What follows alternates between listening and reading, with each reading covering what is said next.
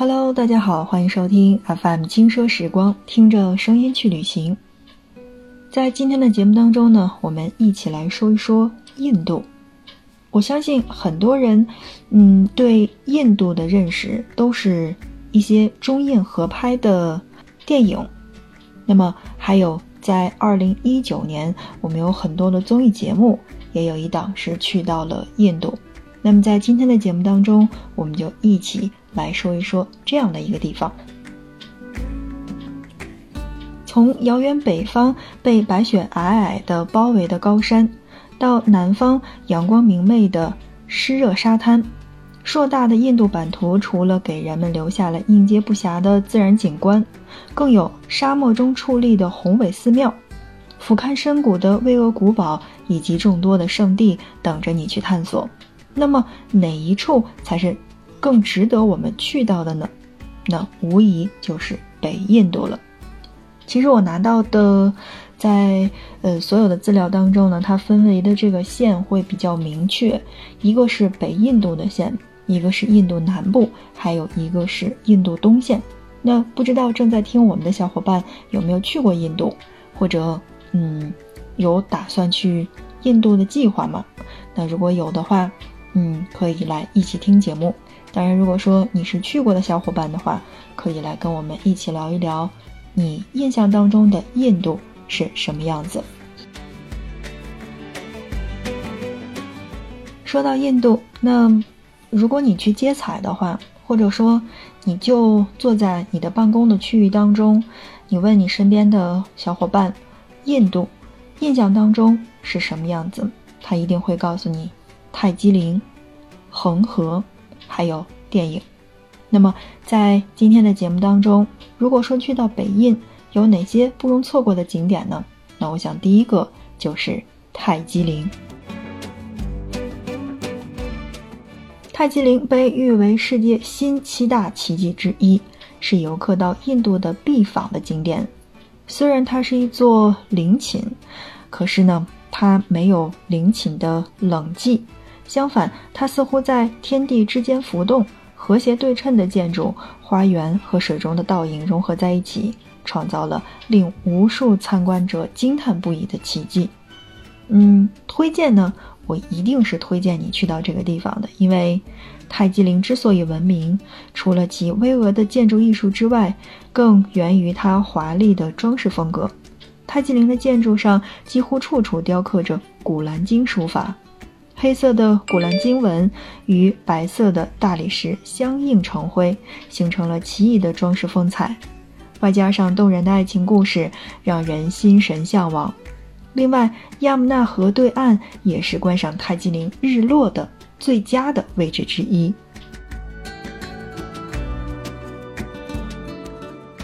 那在这儿呢，还有说到的一个问题，就是进入泰姬陵参观的时候呢，是需要脱掉鞋袜的，穿上鞋套。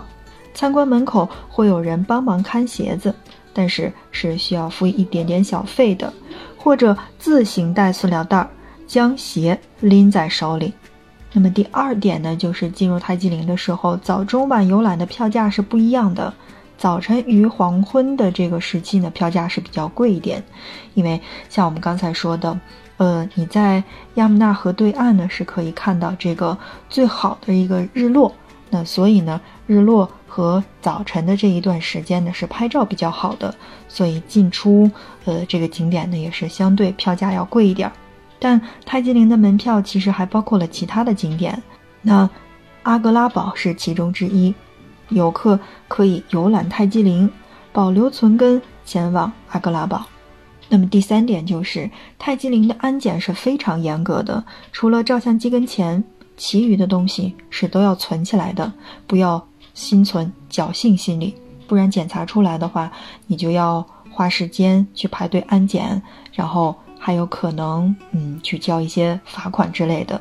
所以这个是你去到泰姬陵要注意的。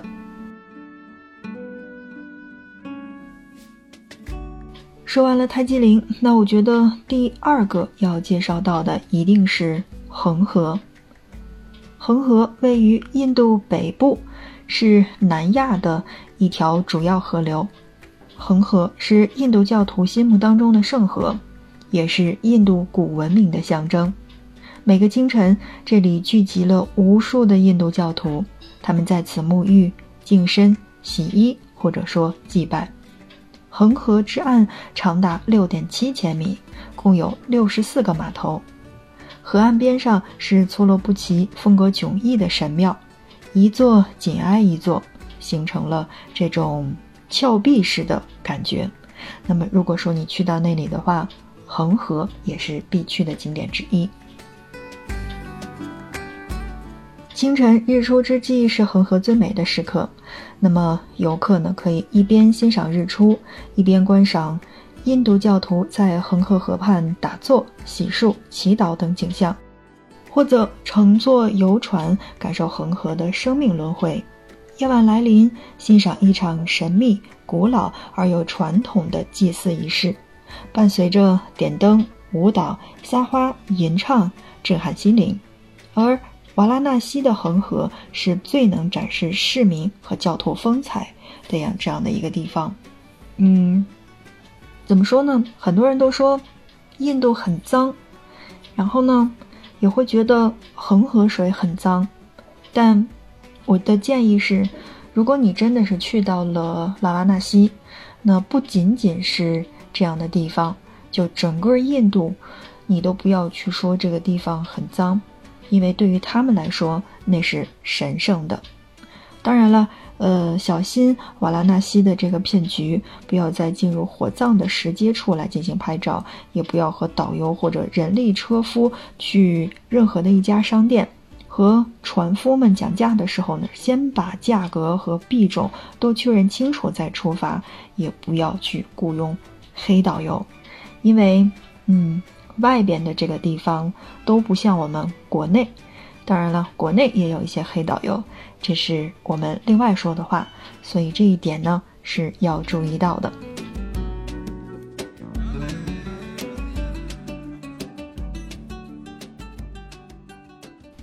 OK，正在收听到的是 FM 轻奢时光，听着声音去旅行。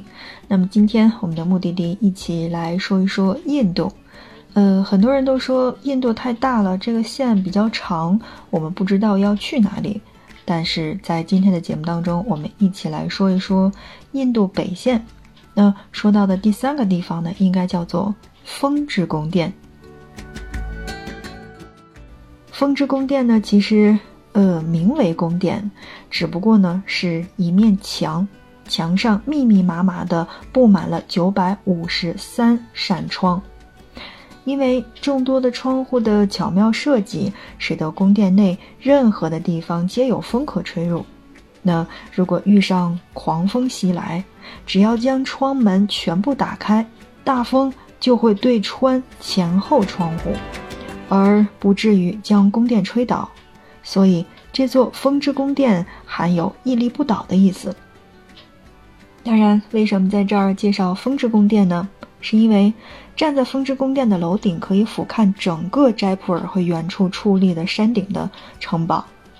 呃，看着斋普尔城上来来往往的人群，也可以感受到这里是一片繁华的景象。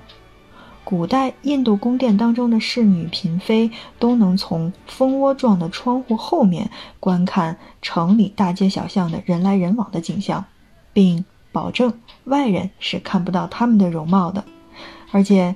呃，这样的一个地方呢，颜色呢是偏红色调的，所以喜欢拍照的妹子们，那我觉得真的是很有福，因为这个地方太适合拍照了。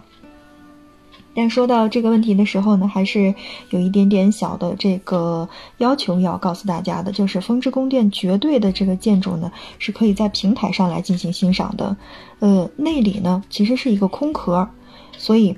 嗯，你就没有必要再买票进入景区了。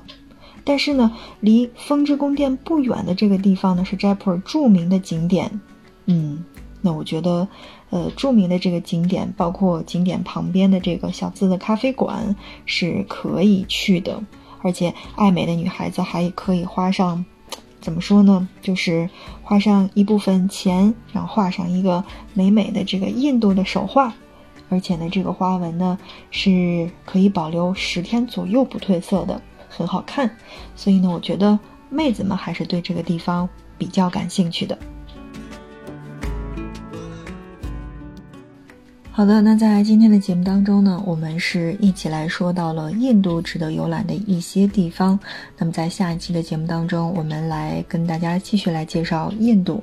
其实印度还真的比较大，可以分为印度的南部、印度北线以及印度东线去游览。那不知道这一期的节目对你有没有什么样的帮助呢？或者你是不是去过印度呢？你对印度的印象又是什么样子？如果你觉得这一期的节目还不错的话，那么欢迎你的订阅以及点亮下面的小心心。那你的订阅以及点亮是对我们节目的最大的支持。当然，如果你觉得节目真的还很好的话，那可以转发给我们其他的小伙伴一起去收听。嗯，你的转发也是对我们节目的最大的支持。好的，看看时间，我们今天的节目就跟大家来聊到这儿了。那么我们下一期。不见不散。